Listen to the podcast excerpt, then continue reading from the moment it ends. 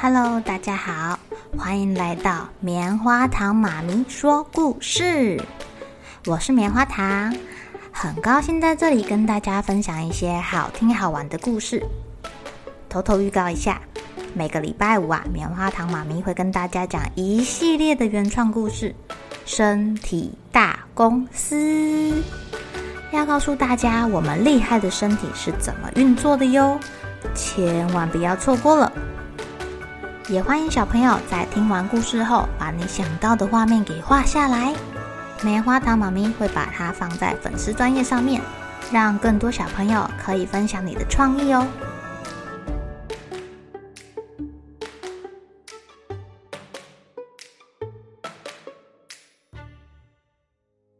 Hello，亲爱的小朋友，今天过得怎么样呢？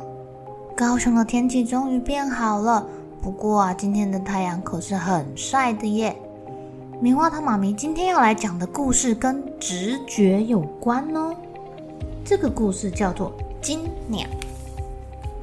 有一个国王的花园里面长着一棵会结金苹果的树，国王每天都要去数他的苹果。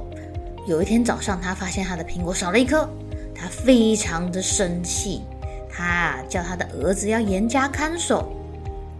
国王有三个儿子，他先派大儿子去守苹果，可是大儿子睡着了。第二天又少了一个苹果。接下来轮到二儿子去了，二儿子也睡着了。哎呀，国王再派他的小儿子去看苹果。嗯，不过啊，这个国王有一点不太相信他的小儿子哎。他想，他年纪这么小。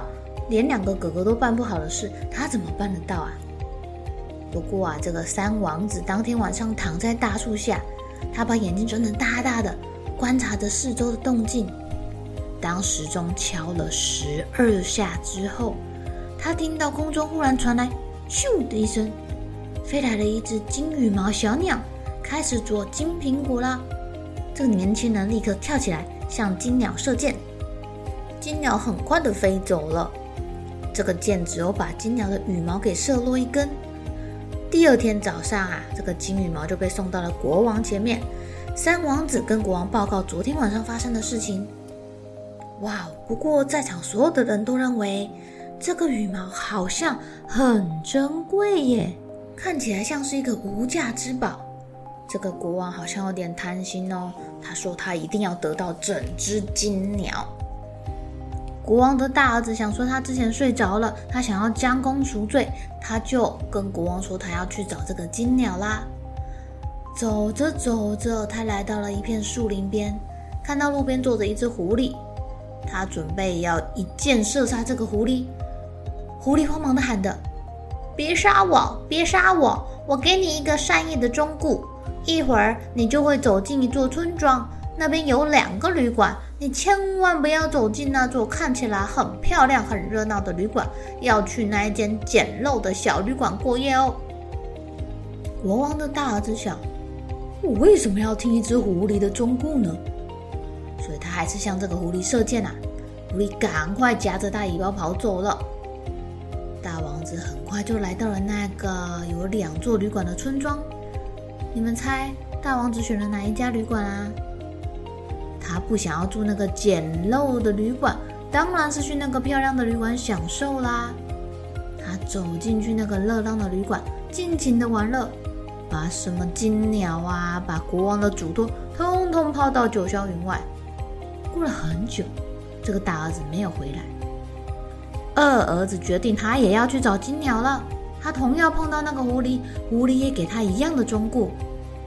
你们猜这个二王子选了哪一个旅馆呢？他一样选择了那个华丽的旅馆。哎，老大老二都没有回来，这个国王有点紧张了。最小的王子也想要去找那个金鸟，国王怎么样也不肯答应，毕竟两个儿子没有回来，有点怪怪的。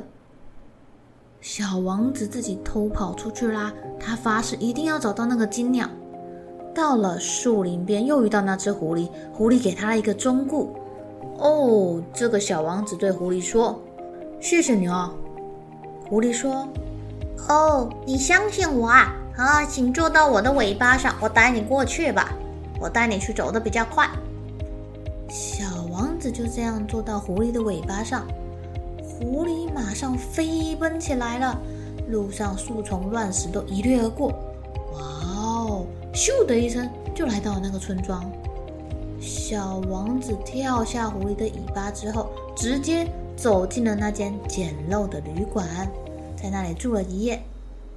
第二天，他要上路的时候，狐狸又出现了。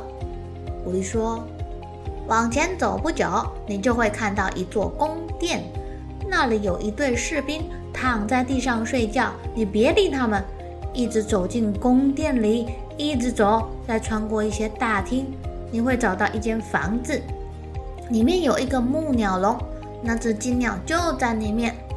旁边还有一个空着漂亮的金鸟笼，不过你千万不要把金鸟从木鸟笼换到漂亮的鸟笼哦，不然你就麻烦了。说完这些，狐狸又让小王子坐在它的尾巴上，咻，一下就跑到城堡了。就跟狐狸说的一样，王子遇到了。一群在地上睡觉的士兵，他没理他们，就直接往前走，走，走，走，走，走，走到了关金鸟的木笼那边。旁边是国王弄丢的三颗金苹果，还有一个金色的鸟笼。小王子想：哎呀，把这个了不起的鸟装在这个破鸟笼里面带走，也太说不过去了。随后，他打开了木鸟笼。把金鸟抓出来，放进那个金鸟笼里。